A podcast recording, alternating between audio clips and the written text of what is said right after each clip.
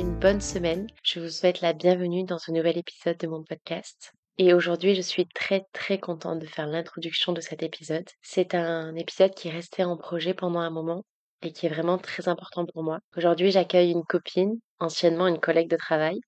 Je reçois Inès, une des femmes dont la force m'inspire le plus dans mon quotidien actuellement. Je vous laisse découvrir cet épisode, je vous laisse découvrir cette jeune femme et j'espère que cet épisode vous plaira autant qu'à moi. Est-ce que tu veux te présenter? Bien sûr. Alors bonjour, je m'appelle Inès et du coup je suis une copine, pas collègue. et, euh, et aujourd'hui euh, on va discuter toutes les deux d'effectivement un sujet qui nous concerne et qu'on connaît bien depuis des années, qui est donc l'errance médicale et aussi un petit peu les traumatismes. un mini peu. Est-ce que tu peux euh, me dire pourquoi toi précisément euh, cette thématique elle te concerne aujourd'hui? Alors euh, moi je suis atteinte d'endométriose, je le sais depuis plus de dix ans maintenant. Donc j'ai et comme c'est une maladie peu connue et chronique, forcément l'errance médicale et les traumatismes des médecins sont, vont de pair, quoi. Et puis surtout, en fait, t'es jeune quand même, du coup, il y a 10 ans, c'était encore moins connu qu'aujourd'hui. Oui, tout à fait. Bah, du coup, j'ai 27 ans et euh, je l'ai appris, oui, j'avais 15 euh, ou 16 ans, en fait. Donc, euh, euh à l'époque, l'endométriose, c'était clairement une maladie dont on parlait pas du tout. Ouais, Mais attends, c'était il y a 10 ans C'était en 2013 Oui. Ok, ah oui, oui. J'étais en seconde quand je l'ai su. Ah ouais. Ouais. Putain. Oui, donc c'est clairement les prémices du truc. Ah oui, oui. Ok, alors moi je voulais déjà te remercier parce que je suis très fière que tu acceptes de venir sur ce podcast et je sais que c'est pas euh, toujours cool à aborder comme thématique. Je pense que le fait, euh, enfin c'est un truc important à préciser, c'est que notamment les femmes sont beaucoup plus touchées par l'errance médicale. Ça arrive très souvent parce que tout ce qui est gynécologique, en vrai, on cache quand même un peu. Oui, bah déjà c'est des sujets dont tu parles pas facilement, euh, même avec ton entourage. En fait, c'est un peu tabou et forcément, juste se donner des conseils sur les médecins, c'est pas forcément des choses qui se font. Et en fait, c'est hyper important d'en parler pour justement, bah, déjà, on libère la parole sur ces sujets-là, et en plus de ça, on peut complètement se conseiller et, et s'apporter, juste par un témoignage, beaucoup, beaucoup de choses. Et se faire réaliser qu'on n'invente pas la douleur, qu'on n'est pas fou, qu'on a dans nos têtes. Voilà, que c'est pas un truc en mode non, mais tu supportes rien. Donc, maintenant, pour introduire un petit peu la thématique, on va faire un petit jeu. C'est un j'ai déjà, je n'ai jamais euh, version euh, errance et, et traumas médicaux. Euh, sachant que si tu veux illustrer les situations, donc moi je vais te donner des situations, tu me dis si tu les as déjà vécues ou pas, t'as le droit de donner un exemple, t'as le droit de garder pour toi. Ok. Ça c'est toi qui vois, euh, parce que tout n'est pas, euh, t'as peut-être pas envie de tout partager. Ok. Donc, j'ai déjà dû attendre plus de six mois pour un rendez-vous hyper important. J'ai déjà. bah, je crois que j'ai même pas besoin d'illustrer, c'est juste classique. Euh. bah déjà les, les rendez-vous gynécologiques, si tu loupes dans ton, si tu loupes le coche dans ton calendrier, enfin t'attends euh, facilement six mois. Moi je, là actuellement, j'aurais dû revoir ma gynécologue pour mon traitement hormonal. j'ai regardé sur Doctolib, il y avait pas de place avant la fin septembre alors que je fais partie des patientes qui ont besoin d'un suivi régulier. Donc euh, moi, je me suis trompée, donc il n'y a pas de place pour moi avant septembre. Et même si je les appelle et tout, ça marche pas Bah du coup, je les ai appelés et comme la gynécologue me connaît bien et qu'elle me suit depuis plusieurs années, elle m'a fait une ordonnance euh, par euh, comme ça, par mail facile, tu vois. mais sinon, j'aurais dû attendre septembre en fait. Ok. Donc, enfin ça, de toute façon, c'est assez classique dans la gynécologie. De toute façon. Mais après, moi, je trouve ça hyper inquiétant parce qu'on est quand même en ville. Genre, c'est pas en mode oui. perdu dans une campagne. Heureusement.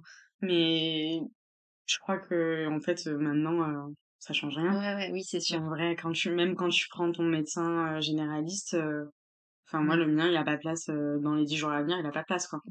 Ok, c'est inquiétant de dire que c'est la routine. Genre, c'est vraiment ta réaction. Mais c'est pas ta c'est pas ta routine toi quand tu prends des rendez-vous? Si, mais c'est plus, euh, tu vois, moi je me dis gynécologue, c'est pas, alors c'est spécialisé, c'est un spécialiste, mais c'est quand même euh, commun comme euh, spécialité. Toutes les femmes doivent aller en voir de manière assez fréquente, c'est sûr. Et moi c'est parce que c'était des trucs, bon, comment ça s'appelle, les, les trucs pour les hormones, comment Ah, endocri... endocrinologue. Ouais, endocrinologue spécialisé dans l'anorexie. Du coup, forcément, tu sais que t'as un petit peu la personne dans Toulouse qui le fait. Oui. Mais je me disais pas gynéco, médecin traitant. Bon, quoi que t'as forcément Franchement, euh, c'est assez hallucinant. Même mon algologue, donc algologue, c'est les médecins spécialisés dans la douleur. Il y a deux mois, voire trois mois d'attente avant d'avoir ton rendez-vous. Génial. ok, j'ai déjà subi une intervention qu'on ne m'a pas vraiment expliquée. Oui, j'ai déjà. Bah, ma première, euh, ma toute première intervention, celle qui m'a fait découvrir que j'avais de l'endométriose, en fait, euh, enfin, clairement, on m'avait rien expliqué. J'avais 15 ans, je, je comprenais rien et, euh, et on m'a juste dit que j'avais un kyste de la taille d'une balle de hand sur l'ovaire droit. Et en gros, on m'a juste dit qu'il fallait m'opérer d'urgence et que fallait faire ça très vite, que peut-être on allait devoir me retirer complètement l'ovaire, peut-être pas, ça dépendait ce qui se passait à l'intérieur. Est-ce que toi t'as pu donner ton avis sur ce que tu préférais qu'il fasse? Ben en fait j'avais 15 ans donc j'avais pas d'avis quoi, enfin je comprenais pas juste. Et ils accompagnent tes parents quand ils t'apprennent tout ça ou pas du tout? Alors du coup moi j'avais été hospitalisée pendant une semaine suite à l'opération parce que ça s'était pas très bien passé en plus. Et ma mère avait été très peu accompagnée parce que, bah, pareil, en fait, ça, ça s'est tellement fait dans l'urgence. Parce que si tu veux. on rembobine. On rembobine un peu. Euh, moi, ça faisait des mois, voire des années que je me plaignais de, je me plaignais, pardon, de douleurs de règles, mais vraiment des trucs euh, comme beaucoup de femmes en vrai. Mais des trucs où tu peux pas sortir de chez toi, où t'as des migraines de dingue et tu vomis, tu peux pas sortir de ton lit, enfin vraiment des trucs très lourds comme ça. Et mon médecin généraliste, classique, ça arrivera peut-être dans les prochains, j'ai déjà, je n'ai jamais, mais ne me prenait pas au sérieux. Et, et ça, vraiment, c'était un truc, anecdote un peu rigolote. Quand j'étais allée le voir deux ou trois fois pour me plaindre de mes douleurs, il m'avait donné un traitement pour me faire dégazer. Parce que pour lui, j'avais simplement des gaz et je n'avais pas mal aux ovaires. Parce que je ne connaissais pas mon corps. Mais du coup, il a pas. Alors, oui, déjà, tu sais un petit peu où se situent tes ovaires par rapport à ton système digestif, mais ils t'ont pas fait d'examen pour vérifier ça? Non, non, ils refusaient de me faire des examens. Donc c'est ma mère qui, heureusement, euh, heureusement Bichette, elle a, elle a, elle aussi a des gros problèmes gynécologiques, donc elle a un peu pris le problème à bras le corps et m'a emmené un peu de force à un hôpital pour me présenter un gynécologue et me faire faire des échographies. Et de là, en fait, euh, le gynécologue a juste halluciné en voyant la taille du kyste qui n'avait pas lâché, en fait. Il continuait à grossir, grossir, grossir. Et euh, de là, il a dit non, mais en fait, là, c'est en urgence qu'on doit t'opérer parce que là, s'il lâche, tu fais une hémorragie interne.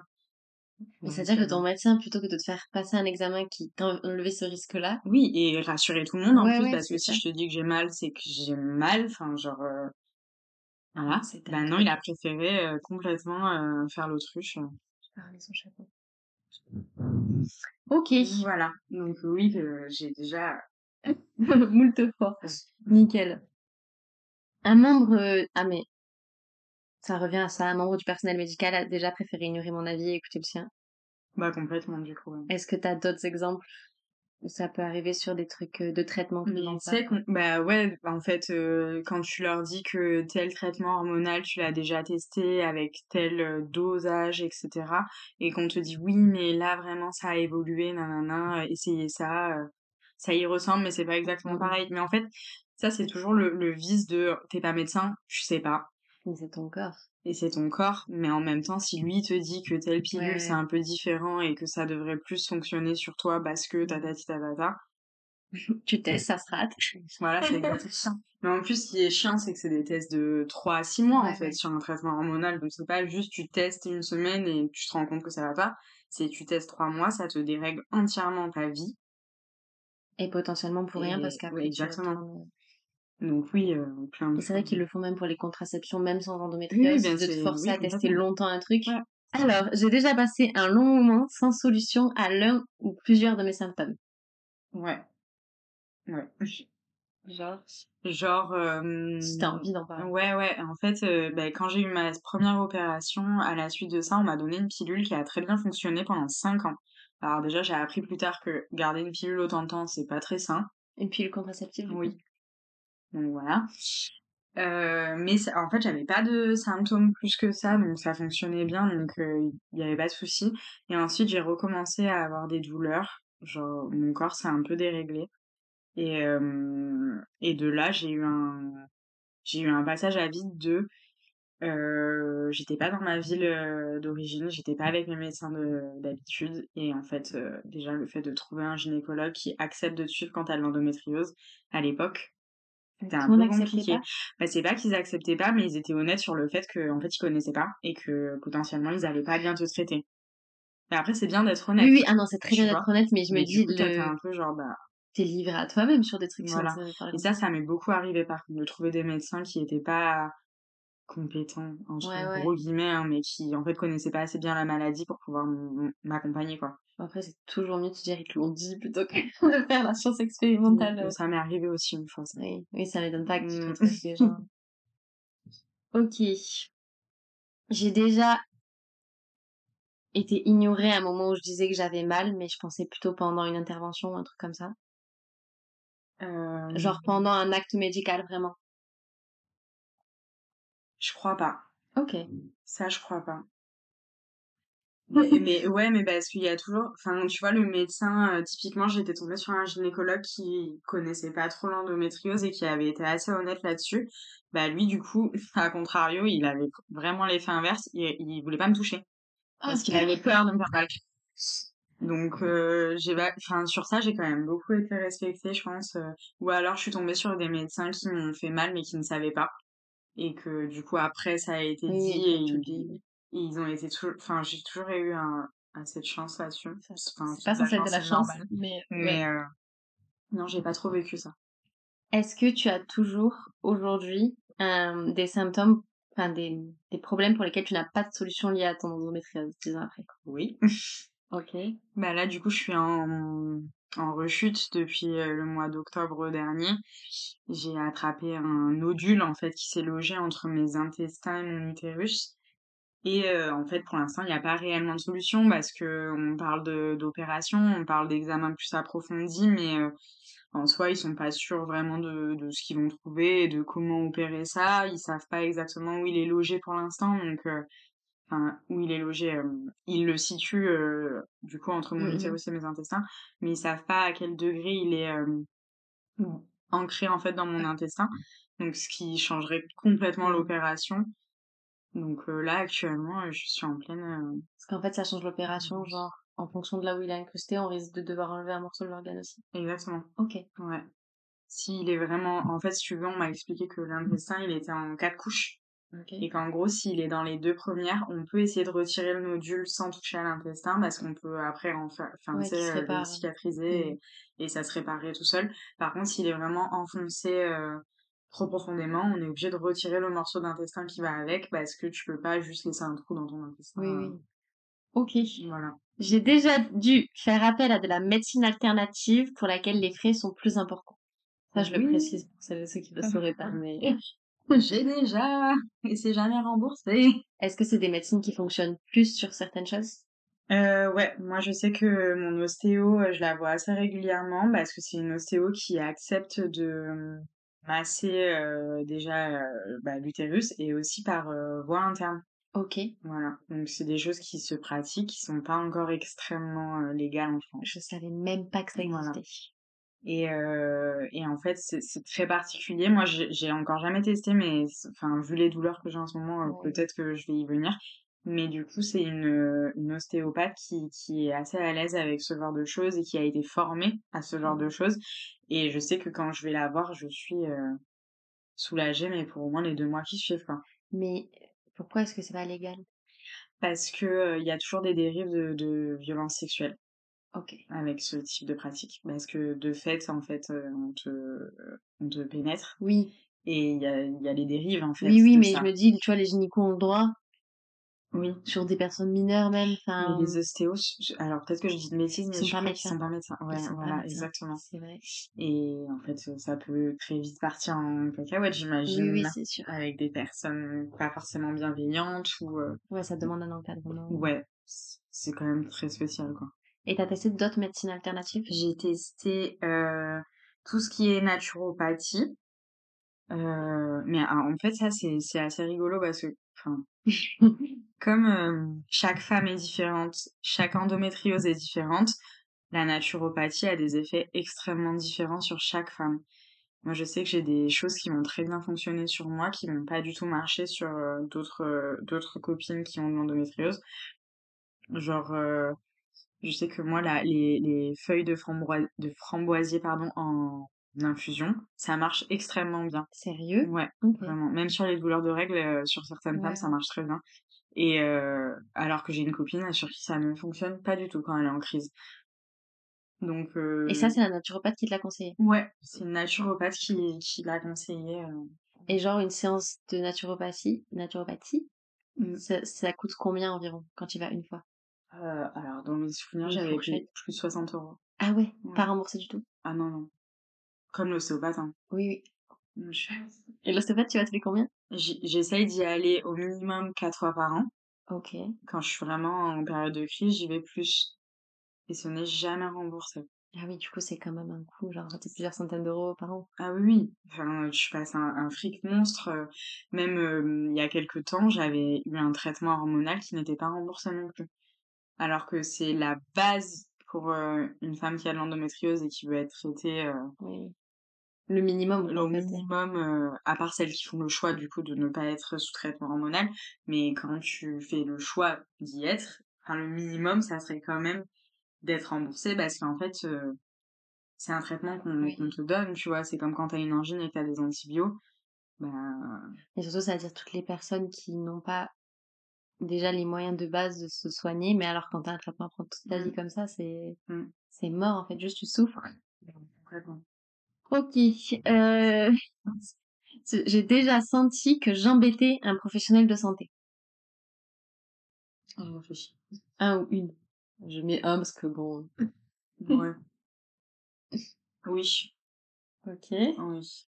Bah, j'ai eu une expérience euh, assez traumatisante avec un échographe euh, récemment.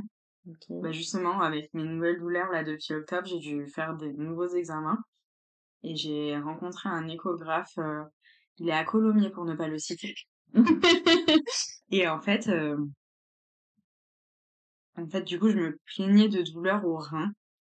Et c'était avant que je sache exactement que j'avais le nodule euh, entre l'intestin et l'utérus. Donc en fait, je ne savais pas ce que j'avais à ce moment-là quand je l'ai rencontré. Et, euh, et, bon, du coup, il me fait mon échographie, bah, du coup, au niveau des ovaires, de l'utérus et du rein gauche, parce que c'est de celui-là que je me plaignais. Et en fait, euh, le médecin me dit qu'il ne voit rien. Ce qui est assez classique hein, quand t'as de mmh. l'endométriose. Il y a plein de fois où sur les images, il n'y a rien qui ressort. Parce que c'est pas le bon jour, parce que c'est pas le bon moment, parce que juste à l'image, ça ne se voit mmh. pas aussi. Et, euh, et en fait, le médecin a le culot de remettre en question mon diagnostic qui date depuis du coup plus de 10 ans. Hein. Ah, il a remis question l'endométriose entièrement? Il m'a dit, enfin, il m'a il m'a un peu dit que c'était dans ma tête, quoi. Donc, très sympathique j'ai adoré. Donc euh, ouais, c'était un médecin assez. Euh, enfin, je sentais que je l'embêtais dans le sens où comme il voyait pas à l'image ce dont je me plaignais, ben en fait euh, c'était dans ma tête. Et du coup j'étais la, la personne chiante, un peu hypochondriaque qui se disait avoir une endométriose alors que pas du tout, puisqu'il voit pas. C'est aussi le truc de ça remet en cause ses compétences et du coup plutôt que d'y réfléchir. Oui.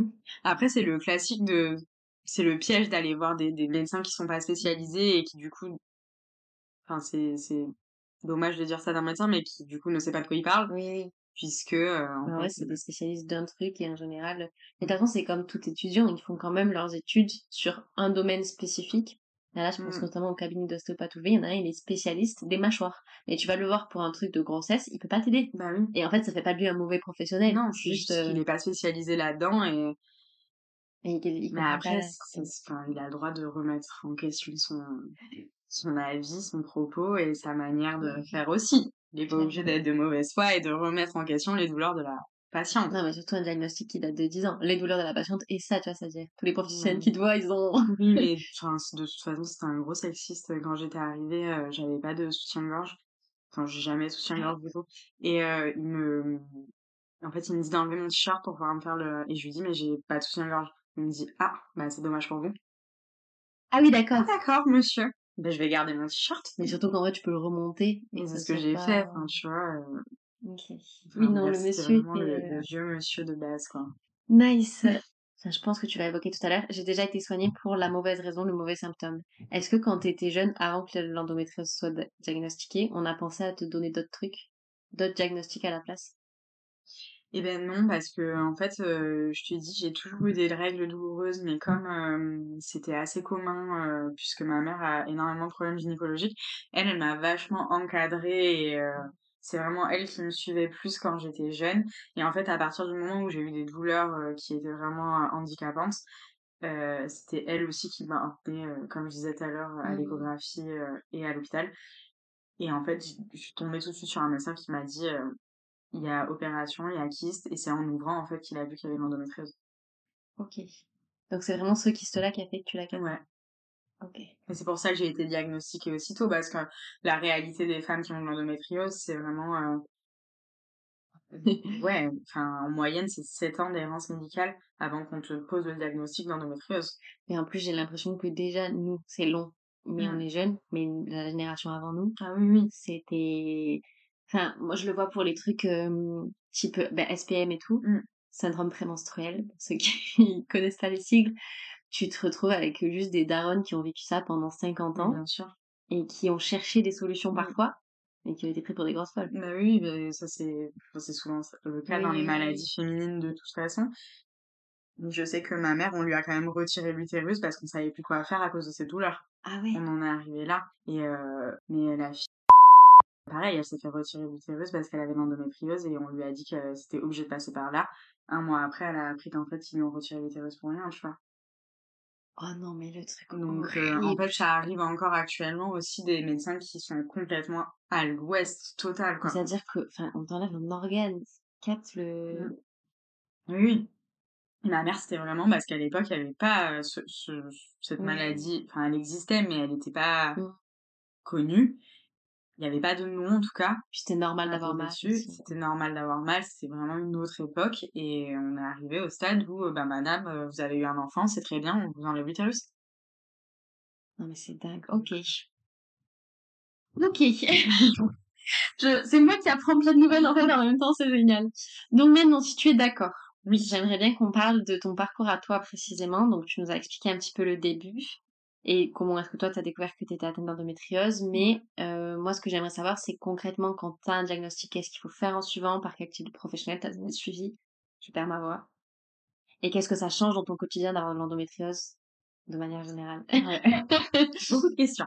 Oui. Euh, alors du coup, bah, le parcours, euh, je l'ai un peu évoqué. Euh, donc moi, je l'ai appris assez jeune parce que j'ai eu cette chance entre guillemets d'avoir un kyste qui n'avait pas cédé par lui-même et du coup devoir me faire opérer.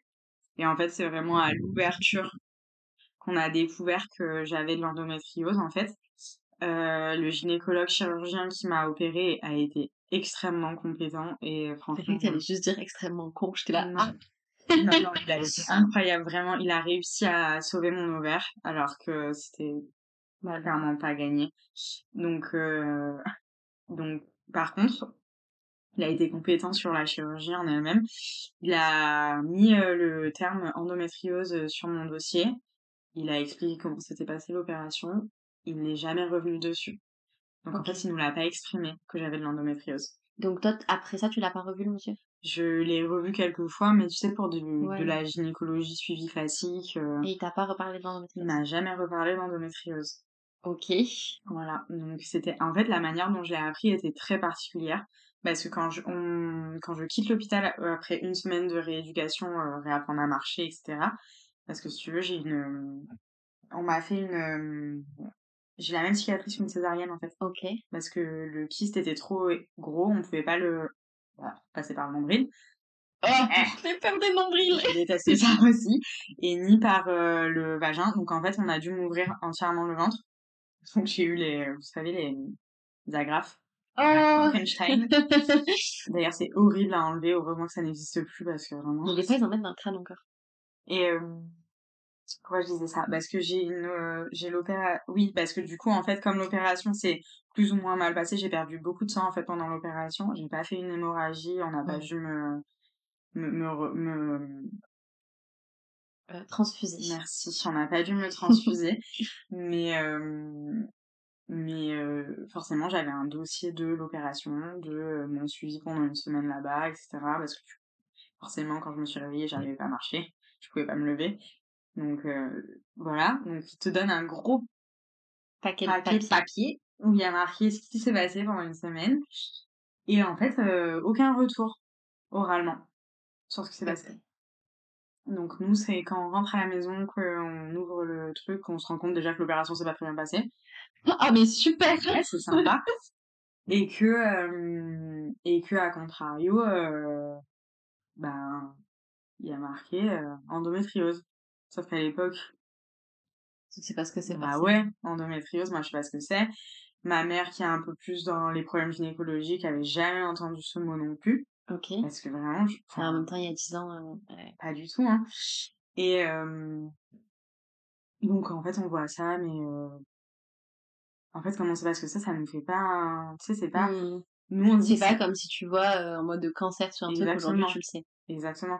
Sauf qu'à l'époque, comme tu le sais pas, et que c'est un truc médical où il y a plein de mots que tu connais pas non plus. Et que personne t'a expliqué en mode c'est grave ou c'est pas grave, mais personne t'a rien dit donc. Bah, du coup, c'est un mot euh, scientifique, euh, médical, euh, comme les autres, quoi.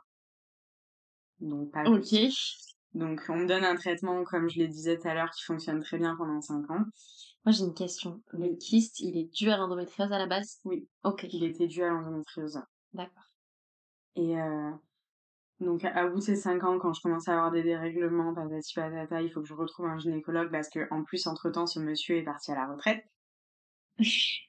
Donc, euh, je, je, trouve d'autres gynécologues euh, avec qui, du coup, ça se passe euh, pas forcément bien parce que soit ils savent pas ce que c'est non plus, soit ils m'en parlent pas plus, soit, enfin, c'était un peu cata. Et en fait, en revenant à Toulouse, je tombe sur une, une gynécologue femme. C'était la première fois que c'était une femme qui me suivait. Et qui, du coup, je lui explique que j'ai des douleurs, que le traitement, que la pilule, en tout cas, que j'ai en ce moment, ça va pas du tout. Beaucoup de, de, de, d'effets secondaires. Donc je, je, je lui apporte bah, tous les documents que j'ai des autres médecins, de l'opération, tout ce que j'avais déjà, toutes les échographies que j'avais passées, les IRM, le patati. Elle a lu tes mémoires, la dame. Mais vraiment. Mes mémoires corporelles. Le journal intime. Et, euh, et en fait, de manière très abrupte et très violente, un peu condescendant, elle me dit euh, bah, Vous avez une endométriose? Ok. J'étais un peu genre.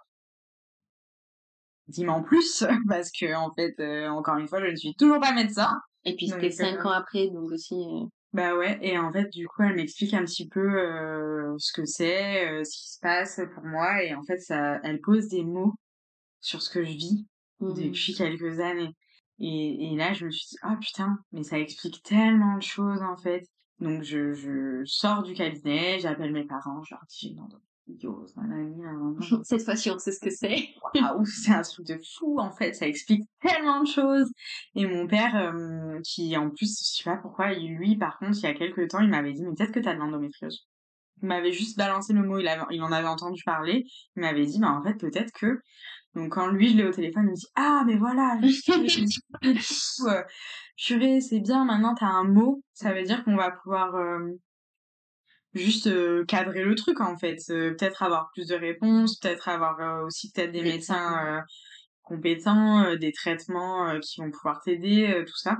Donc le truc à pas faire et à faire en même temps je vais sur internet pour ils t'ont dit que tes deux bras allaient tomber. Exactement que j'allais mourir dans une semaine. Et, et en fait ça m'a vachement aidé enfin comme je pense beaucoup de femmes qui ont l'endométriose et je pense beaucoup de personnes qui ont des maladies chroniques aussi, de juste tomber sur des personnes qui vivent la même chose que toi. Mmh, sur des forums, même il y a, y a un nombre incalculable de, de, de femmes euh, qui, qui sont un peu des ambassadrices de la maladie sur euh, les réseaux sociaux. Mmh. Donc c'est, enfin, ça a vraiment été un puits de, de savoir et de ressources juste pour déjà t'enlever la culpabilité d'être bah, malade. ça fait un peu une communauté aujourd'hui de, de ouf soutien et tout à retrouver. Et là, t'avais 23 ans? Et là, j'avais... Ouais, c'est ça. J'avais 23 ans, du coup. Et, euh... et en fait, ça m'a grave aidé de, de, de pouvoir puiser euh, juste sur des personnes qui vivent la même chose que moi, quoi.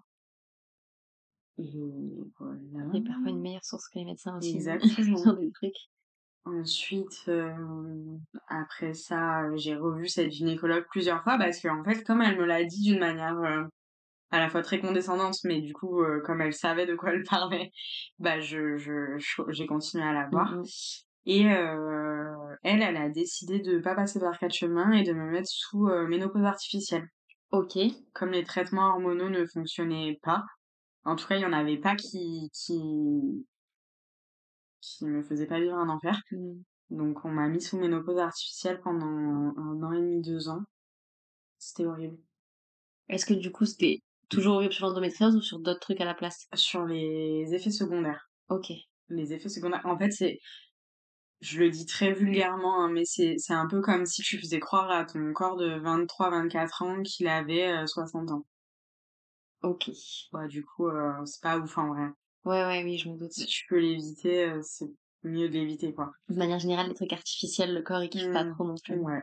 Donc, euh, c'était, c'était pas très concluant et moi, je me sentais pas bien du tout avec ce traitement-là. Donc, euh, on a arrêté. Enfin, elle m'a fait quand même patienter longtemps avant de bien vouloir arrêter, ce qui est assez ouf. Genre combien de temps? Bah, un an et demi, deux ans. Hein. Ah ouais? Mmh. Ok. Ouais. Mais parce que, en fait, je suis toujours tombée sur des médecins qui préféraient que je n'ai pas du tout mes règles plutôt que prendre le risque que je perde du sang et que du coup mes ovaires euh, commencent à faire mmh n'importe quoi et à en foutre un peu de partout. Donc du coup euh, du coup ils ont préféré euh, enfin c'est vrai ça pour le coup c'est vraiment une ligne conductrice dans, dans, dans mon errance médicale c'est que je suis toujours tombée sur des médecins qui voulaient pas du tout que j'ai mes règles quoi. Oui mais c'est comme si tu retires le problème du coup dans leur tête. Bah ouais Mais après, enfin, tu retires une partie du problème mmh. aussi hein, quand t'as pas tes règles hein, de fait. Euh. Oui, mais si c'est pour te mettre des traitements qu'il faut potentiellement faire d'autres choses à la place. Ça, euh. c'est toujours les problèmes avec les traitements hormonaux. Et ça, même les femmes qui n'ont pas mmh. d'endométriose, les hormones, ça reste un problème. je respire. Je prends rien du tout, moi, bah oui. mais t'as bien de la chance. Ouais. Bah ouais, parce que c'est vraiment un truc qui joue tellement sur euh, tout. Et qu'en plus, c'est vraiment. Mais moi, je l'avais de on m'a mis la pilule après un IVG et c'est vraiment moi j'avais pas le choix. C'est t'as fait un IVG, tu dois avoir euh, une pilule et j'ai eu à balle d'effets secondaires et on m'a tout dit mais non mais t'es une mytho, c'est pas ça. C'est pas ça qui te fait des migraines, c'est pas ça qui fait que t'as pris 8 kilos, c'est pas ça qui fait que t'as mal aux jambes, c'est pas ça qui te fait une dépression. Et en fait j'ai arrêté la pilule, j'allais beaucoup mieux pour tout. Visiblement, mais c'est ouf parce que oui, ils sont en mode on enlève le problème là, la fertilité pour le coup, et ça arrange le truc quoi. Oui, alors que c'est vraiment la technique de l'autruche. Mmh. Clairement. Mais c'est vrai qu'après, c'est un peu le, le, le côté vicieux de la maladie. C'est que comme en fait, il n'y a pas d'avancée réelle sur un traitement, un vrai traitement, c'est que le mieux, en fait, c'est oui, c'est faire l'autruche. Tu caches le problème mmh. sous le tapis et tant que cette pilule-là et ces hormones-là, elles te conviennent, bah, ça restera sous le tapis. Dès que ça se dérègle et qu'il y a un autre souci, bah, hop, un autre tapis. Tous les jours à Ikea. non, ouais, c'est vraiment le, en tout cas, j'ai l'impression que moi, de l'expérience que j'ai eue, c'est les seules euh, techniques euh, entre guillemets viables qui ont fonctionné quoi. Et après cette ménopause artificielle, ça a été quoi l'autre solution qu'on On m'a remis sous euh, traitement pilule. Ok. hormonal aussi bien sûr. Et je me rappelle très bien, c'était la Slinda. Si jamais quelqu'un vous la propose, ne la prenez pas. Parce que clairement, j'ai j'ai fait une dépression pendant trois ans. Ok. À cause de la pilule. Donc c'était vraiment l'enfer. Euh, entre temps, j'ai rencontré mon ostéopathe. Ok. Et mon ostéopathe m'a conseillé euh, de euh, ma gynécologue actuelle, qui est spécialisée en fait dans les maladies féminines.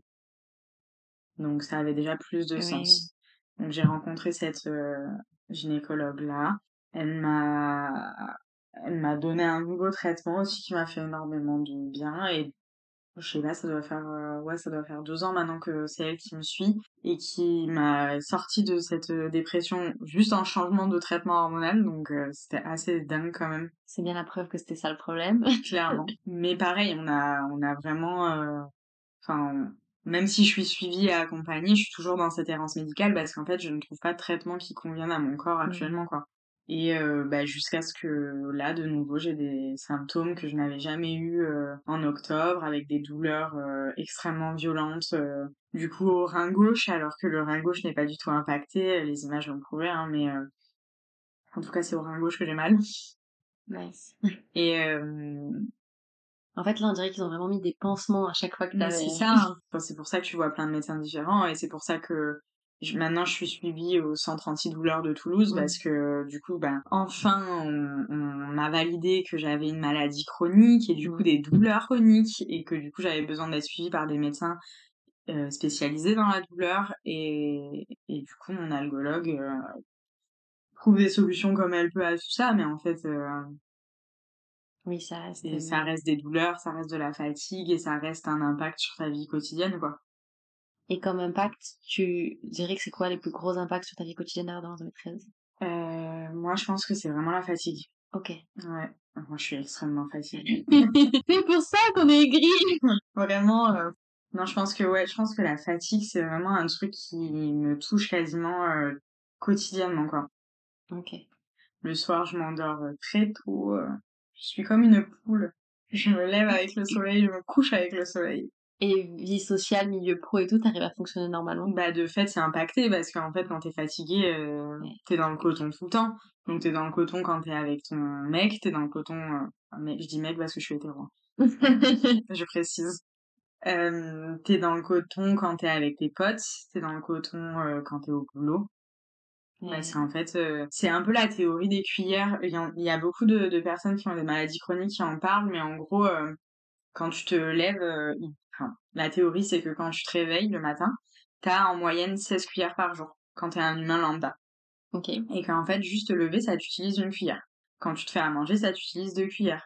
Quand tu vas en soirée avec tes potes, ça t'utilise trois cuillères. Et en fait, à la fin de la journée, il reste quelques cuillères où t'en as plus et du coup t'es fatigué et tu vas te coucher, c'est normal une personne qui est atteinte de maladie chronique, dans la théorie, euh, t'as la moitié de cuillère quand tu te lèves le matin. T'en as que 8.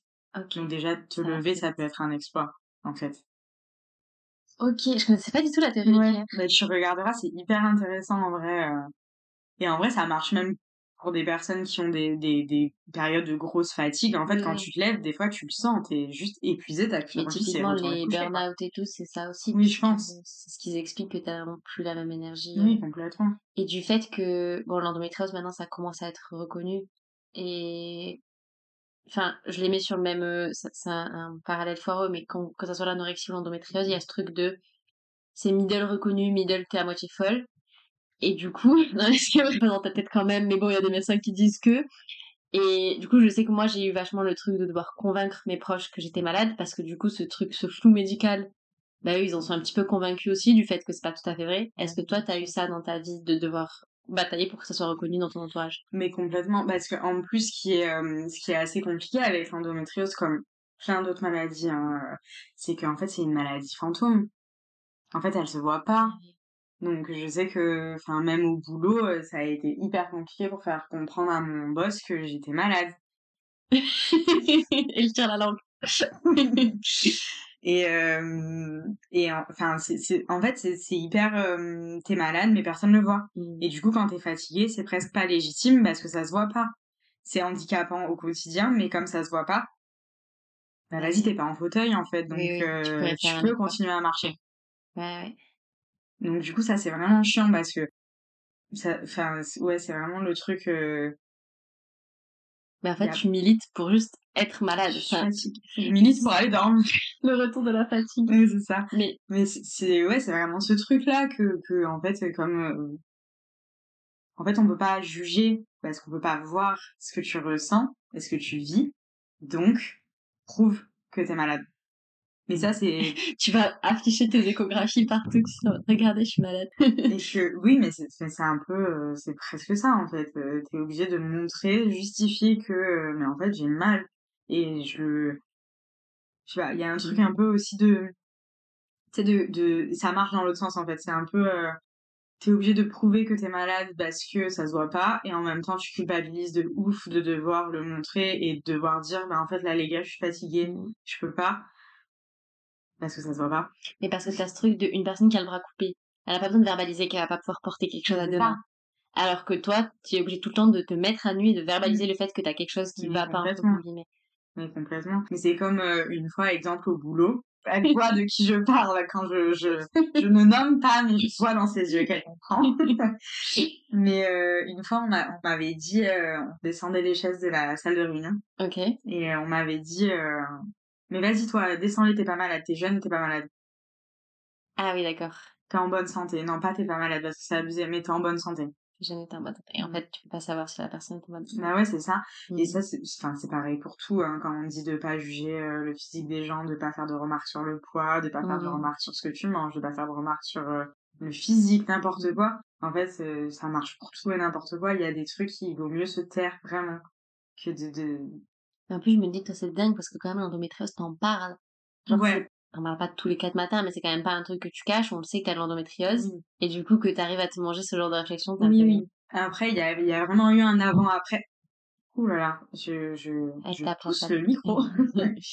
Euh, il y a eu vraiment un avant-après de... Hum, où, tu sais, il y a un moment où déjà, toi, t'essayes de digérer l'information, t'essayes de digérer, t'essayes de juste euh, vivre avec ta maladie, de, de que ça te pèse pas trop euh, juste sur toi et sur mmh tes proches et tout. Et il y a un moment, en fait, où, tu sais, t'as la bascule où t'assumes plus ta maladie, t'assumes d'être malade et en fait, ça fait partie de toi et elle sera là tout le temps. Une maladie euh, chronique, c'est pas un truc dont... Et du coup, t'arrives à plus verbaliser aussi quand ça, t'arrives pas à le faire, quand mmh. ça, ça va pas, quand... Tu passes en mode pédagogie. Ouais.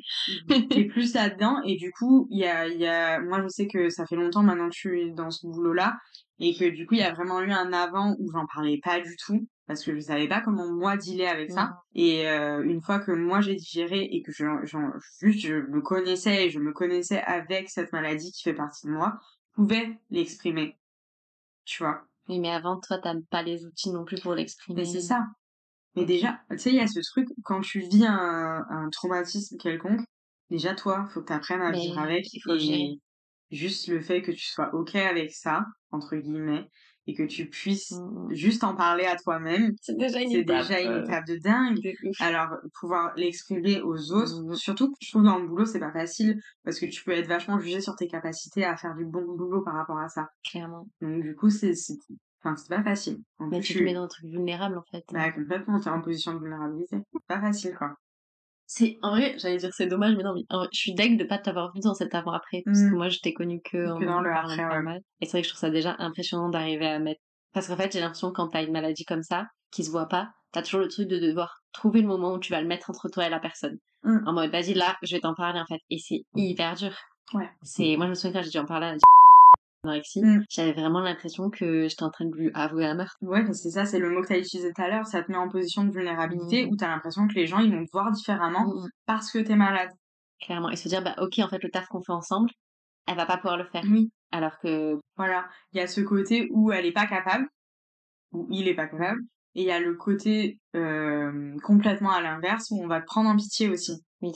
Et en fait, c'est vraiment des positions déjà en tant que malade où t'as pas envie d'être parce que je pense que tu tortures assez l'esprit toi-même avec tout ça sans que euh, les personnes de ton entourage euh, pro ou perso te mettent dans cette position du malade quoi. Et ça c'est aussi le truc de hum, je sais pas où toi tu en es par rapport à ça mais il y a certaines maladies qui sont reconnues dans le domaine du travail et du coup tu peux avoir des adaptations. Je crois que c'est pas ton cas du coup mais voilà. Et en fait je me dis potentiellement si tu avais cette reconnaissance là Mmh. Ça permet d'acter des choses que tu peux faire et des choses que tu peux pas faire de manière euh, concrète. Mmh, mmh. Et ça pourrait être aidant sur certaines trucs. Ouais, complètement. Mais l'endométriose, c'est euh, c'est un peu particulier parce que très récemment, là, je crois que c'était l'année dernière ou l'année d'avant, où euh, ça a été reconnu comme une ALD, donc une affection longue durée. C'est-à-dire qu'on n'avance pas les frais. On est remboursé à 100% euh, quand euh, des symptômes sont liés à cette maladie et que tu vas avoir un médecin ou tu as un traitement par rapport à cette maladie. Et que les arrêts maladie aussi, normalement, t'as pas de carence. Ouais, c'est ça. Concerne. Exactement. Et déjà, c'est hyper récent, tu vois. Et c'est en train d'être vu pour être une maladie considérée comme handicapante. Ok. Il y a certaines femmes qui ont réussi à avoir des dossiers euh, MDPH. MDPH, du coup. Et c'est toujours lié au fait que une maladie, une femme, donc une endométriose, une femme, en fait, comme on n'a pas toute la même maladie, mais en fait, on n'est pas toutes jugées de la même manière aussi. Et, mmh. mais je, je, connais plein de, de, de, femmes qui ont de l'endométriose qui n'ont pas réussi à avoir la LD. Ah ouais? Ouais, alors que moi, j'ai réussi à l'avoir.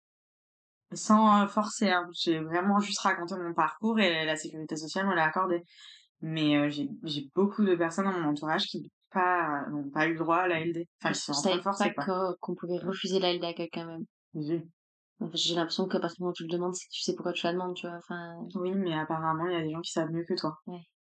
Toujours. Nice. Mais c'est ce qu'il me disait, je sais plus, un des médecins que j'ai vu qui était en mode, en fait, mais par exemple, ça marche pour l'endométriose. Si l'endométriose te provoque de la dépression et te provoque d'autres trucs, ça s'accumule et mm. ça fait que tu es valide à être invalide.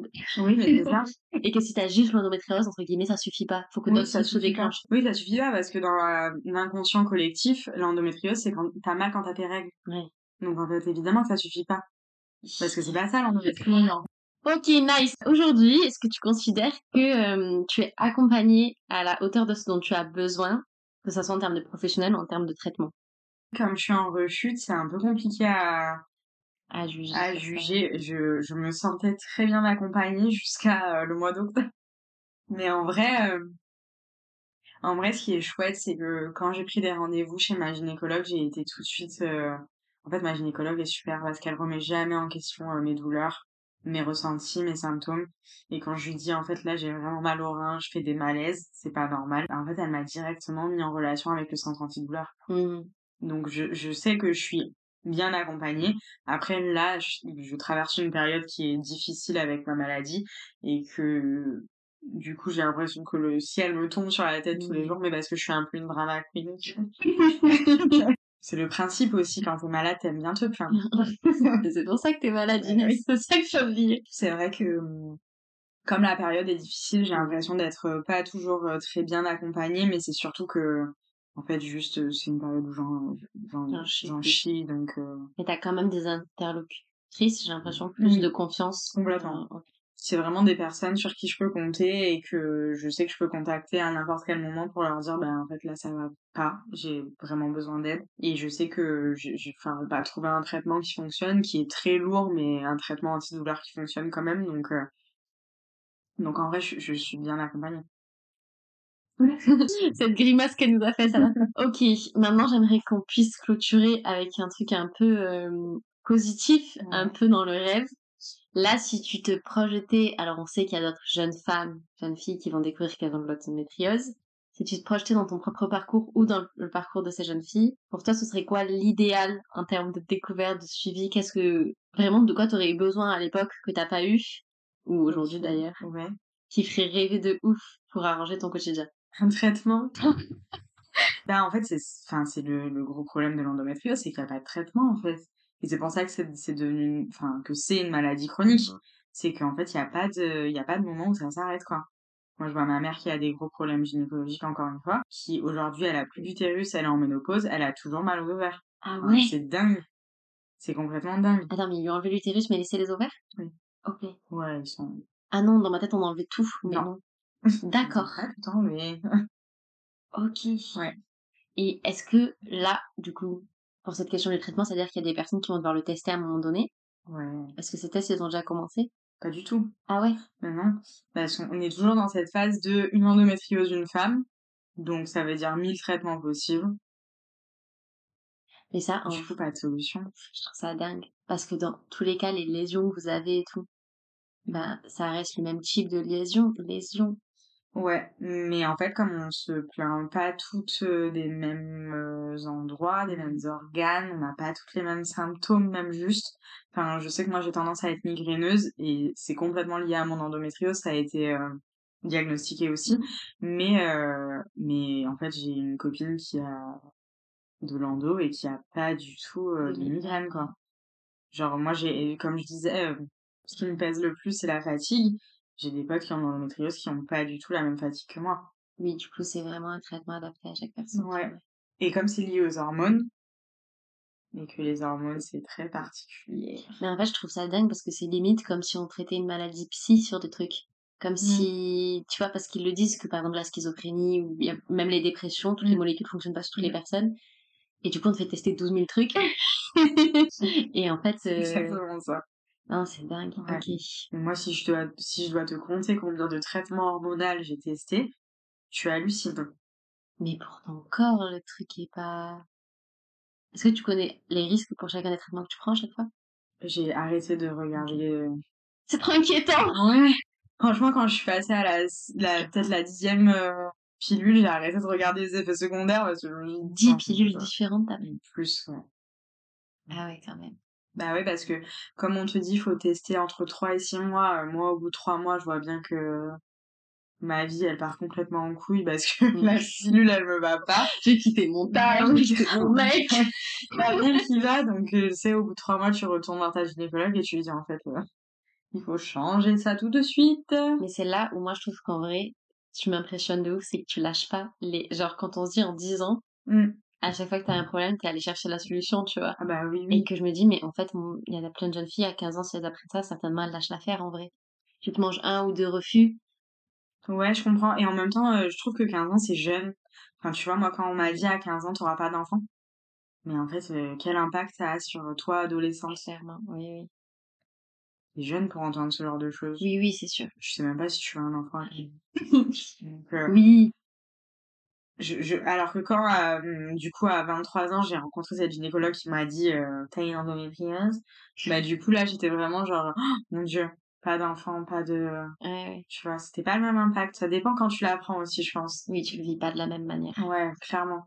Et quand j'étais dans ma phase de dépression à cause de la pilule, justement, j'ai, je, me battais plus de rien. Ah ouais, c'est vrai. Ouais, ouais, bah, bah du oui, j'étais en dépression, donc forcément je me battais plus mais euh, j'étais vraiment là heureusement j'ai eu le soutien de mes proches parce que sinon moi je, je pouvais rien faire toute seule quoi ok mon dieu, ok. Euh, bon alors, euh, je voulais terminer sur un mot positif, ça me permet. je ne me battais plus de J'étais en dépression, fin du goût. Mais attends, je vais trouver un truc positif là. Si t'as un truc à dire aux personnes qui ont besoin de l'endométriose de manière générale. Entourez-vous. Et franchement, n'ayez pas peur d'en parler, en fait, parce que les gens, euh, si... En fait, les gens qui ont tendance à, juger et à mal juger, surtout, c'est des gens qui ne savent pas. Parce qu'en vrai, même si on en parle plus, il y a plein de gens qui savent pas ce que c'est l'endométriose. Et notamment qui ne savent pas que c'était pas juste avoir mal au ventre quand t'as tes règles. Donc, euh, surtout, ne pas hésiter de, de, de communiquer sur ce que c'est et sur ce que vous vivez. Parce que c'est hyper important. Euh, pour vous faire comprendre et pour euh, justement vous retirer cette culpabilité de d'être malade. Parce que c'est juste euh, pas notre faute ça fait juste tomber dessus donc euh, c'est important d'être entouré de pouvoir en parler. Et en plus aussi se dire que c'est quand même le début de maintenant on commence à de plus en plus chercher de solutions sonner la tirette la tirette sonner la tirette et la bobinette Chéra sonner la sonnette d'alarme sur justement l'errance médicale et le fait qu'en fait on galère trop pour avoir des solutions à nos problèmes, d'autant plus qu'on est des Juste voir un médecin quoi. Clairement. Donc je pense qu'il y a moyen que ça fasse bouger des choses à terme. Euh, ouais, carrément. Croisez fort les doigts. Et euh, surtout croyez en vos douleurs. C'est pas dans votre tête. Euh, tu tombes dans les pommes, tu souffres, c'est dans ta tête. Ce n'est pas dans votre tête. Ce n'est jamais dans votre tête. Peu importe de quoi on parle d'ailleurs. Oula Mais c'est vrai Oui, oui, tout à fait. Ah non, mais grave Et moi, du coup, je le mets sur grave d'autres trucs Bah oui, oui, complètement. Mais c'est hyper important, ouais. Non, oui, en général, il faut quand même asseoir ce qu'on pense et ce qu'on ressent parce que souvent, en fait, on se connaît mieux que ce que les autres vont dire. Mm. Et c'est très impressionnant quand on est une jeune femme d'avoir des médecins sachants en face de nous. Ouais. Mais c'est... C'était vraiment le truc du tout premier gynéco que j'ai vu, qui était en mode... Euh, mais bon, mon papa est décédé et euh, limite, il voulait m'apprendre la vie à sa place, tu vois. moi, j'étais là. C'est très déplacé. Alors, c'était vraiment ce truc de le docteur, mais un peu comme certains profs à l'époque où c'est la personne qui sait, qui a les connaissances. Et toi, t'es la petite chose. C'est ça, t'es juste en train de prendre ce que lui te dit euh, bêtement, sans, on te demande pas d'y réfléchir, en fait. Juste, euh, on te dit que t'as ça et tu dois prendre ça et que voilà. Mais en fait, il y a plein d'autres manières aussi de se renseigner euh, sans pour autant tomber dans des forums euh, catastrophes euh, sur le internet. Mais les réseaux sociaux sont vraiment une source de savoir et de et de solutions et de solutions sur de réseaux genre le réseau professionnel que tu disais t'as ton ostéo qui te conseille une gynéco etc exactement. souvent... et faites confiance aux, aux, bons médecins avec qui vous vous sentez un feeling. Ouais. et juste bien en leur présence et pas du tout juger, et juste écouter et accompagner. Parfois, c'est pas la personne qu'on croit. c'est ça, ton dentiste que tu vas parler ton Bon, mais je te remercie d'avoir partagé ça avec moi, avec nous sur ce podcast. Est-ce que toi, tu as envie d'ajouter quelque chose? Mmh, Non, je suis très contente d'être venue et euh, d'avoir pu partager euh, bah, du coup mon expérience et d'avoir témoigné sur cette maladie qui euh, a besoin quand même de témoignages. Et c'est super important d'avoir, parce que je vois beaucoup de célébrités qui en parlent, mmh. mais pas de monsieur et madame tout le monde trop. Ouais. Et en vrai, les célébrités, elles ont quand même des finances différentes et des accès à des médecins de manière différente. Complètement, ouais. ouais. Merci beaucoup. Ça me touche beaucoup. Bisous,